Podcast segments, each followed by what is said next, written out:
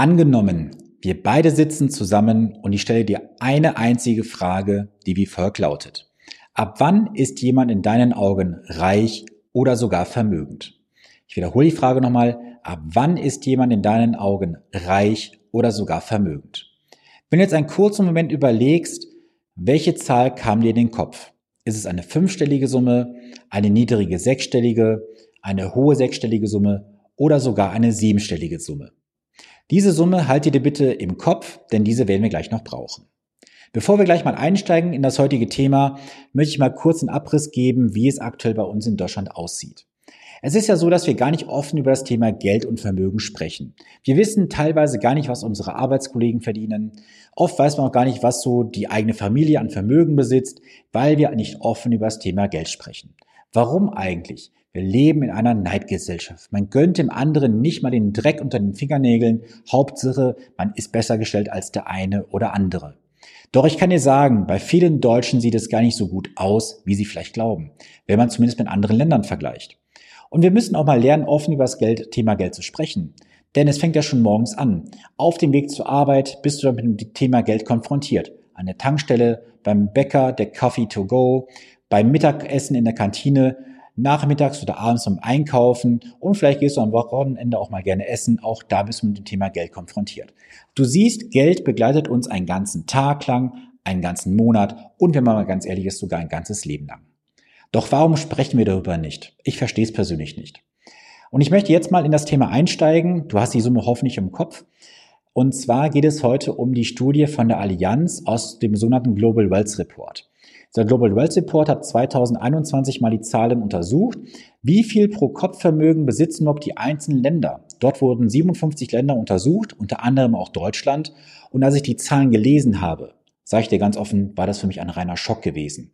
Aber sie decken sich auch mit den Zahlen, die mir schon vorher vorlagen.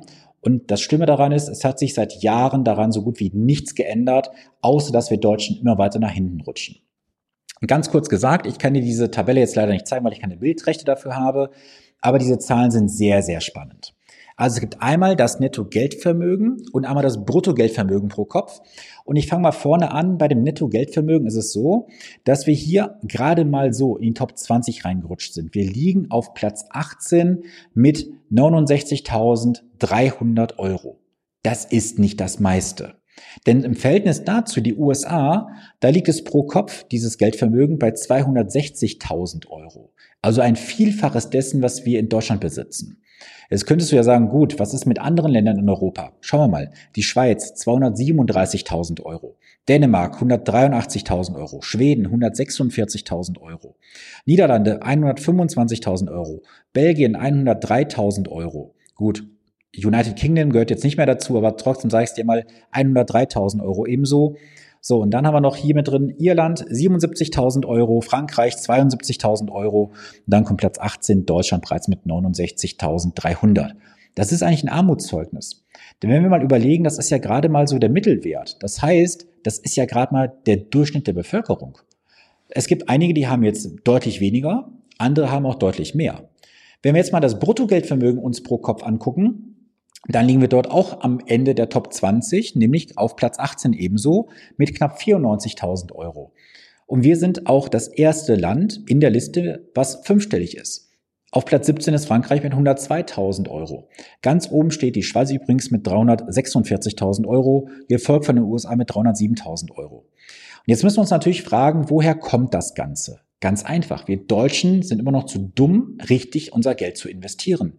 Wir packen unser Geld immer noch auf Bausparverträge, Lebensversicherung, Rentenversicherung, Tagesgeldkonto und hoffen, dass es irgendwann mal einen heiligen Regen an Zinsen gibt, wo wir dann sagen können, hurra, hurra, wir haben Zinsen bekommen. Aber mal ganz ehrlich, wir schauen seit Jahren in die Röhre, wir geben Transferleistungen ins Ausland, weil wir Deutschen ja so vermögend sind. Aber was passiert denn auf der anderen Seite? Wir werden geschröpft vom Staat ohne Ende, was das Thema Steuern angeht. Bekommen mal ein paar Zuschüsse, Energiepreispauschale und so weiter, was wir da versteuern müssen. Das sind doch alles Nebelkerzen vom Staat, die gestreut werden, Hauptsache um den Pöbel irgendwo ja ruhig zu halten.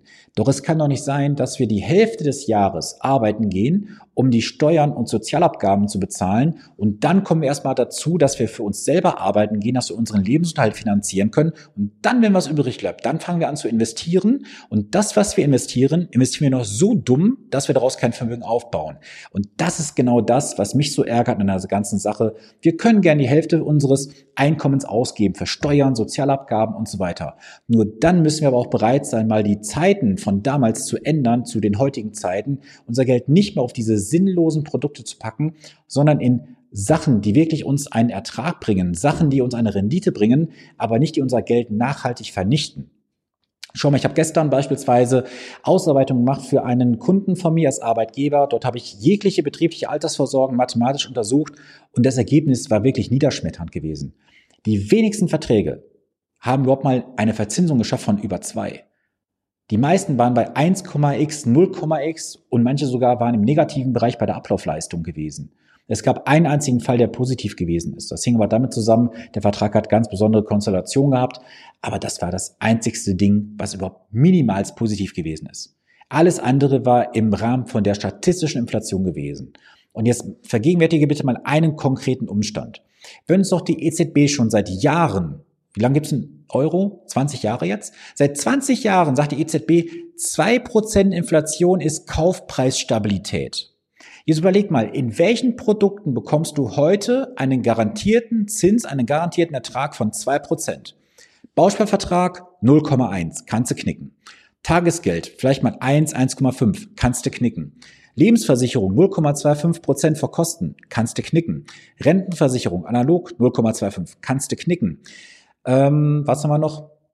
Betriebliche Alterssorge ist ja auch gerade so ein, so ein äh, Thema, was gerade sehr, sehr gerne verkauft wird. Ah, ihr müsst ja jetzt was machen, ihr Arbeitgeber, 15 Prozent Zuschuss und so weiter. Ja, ist wieder ein Subventionsgeschäft für die Versicherungslobby, aber kein Nutzen für die Kunden letztendlich, sprich für den Arbeitnehmer und für den Arbeitgeber. Also du siehst, auf breiter Front verballern wir unser Geld in sinnlose Produkte, die nichts bringen, aber dann können wir ganz laut klatschen und sagen, hurra, hurra, wir Deutschen können ja Transferleistungen im Ausland liefern, Schiebt unser Vermögen doch lieber ins Ausland, lasst doch andere Länder davon partizipieren. Aber wenn ich hier sehe, dass wir gerade mal 70.000 Euro ganz grob pro Kopf haben in Deutschland, also ganz ehrlich, das ist ein Armutszeugnis, was wir uns ausstellen können. Da würde ich sagen in der Schule sechs Sätzen, nichts verstanden. Deswegen wird es im nächsten Jahr definitiv wieder bei mir ein Online-Event geben zum Thema Geldwissen, damit du aus diesem Suppen hier rauskommst, wo du weißt, was muss ich tun, wie kann ich mein Geld investieren, dass ich nicht mehr in diese dubiosen Produkte investiere, die mir nichts bringen, sondern seh doch einfach zu, dass du unabhängig wirst von einer deutschen Rentenversicherung, unabhängig von irgendwelchen staatlichen Transferleistungen und so weiter. Weil ist es dein Anspruch, dass du irgendwann mit 1000 Euro Rente nach Hause gehst? Ich habe dir vor kurzem ein Video dazu aufgenommen, auch im Podcast, wo ich gesagt habe, dass ein Drittel der heutigen Rentner bereits eine Kaufkraftrente hat von 1000 Euro im Monat. Ist das dein Ziel für 30, 40 Jahre Arbeiten? Und dann kriegst du noch eine Auszahlung aus der Lebensversicherung oder Rentenversicherung. Rentenversicherung sagt dir zum Beispiel, ach, kriegst eine Rente von 77 Euro im Monat obendrauf. Die Lebensversicherung zahlt dir einmalig 20.000 Euro aus. Ganz großes Kino, meine Freunde. Und das wird ein Riesenproblem werden die nächsten Jahre.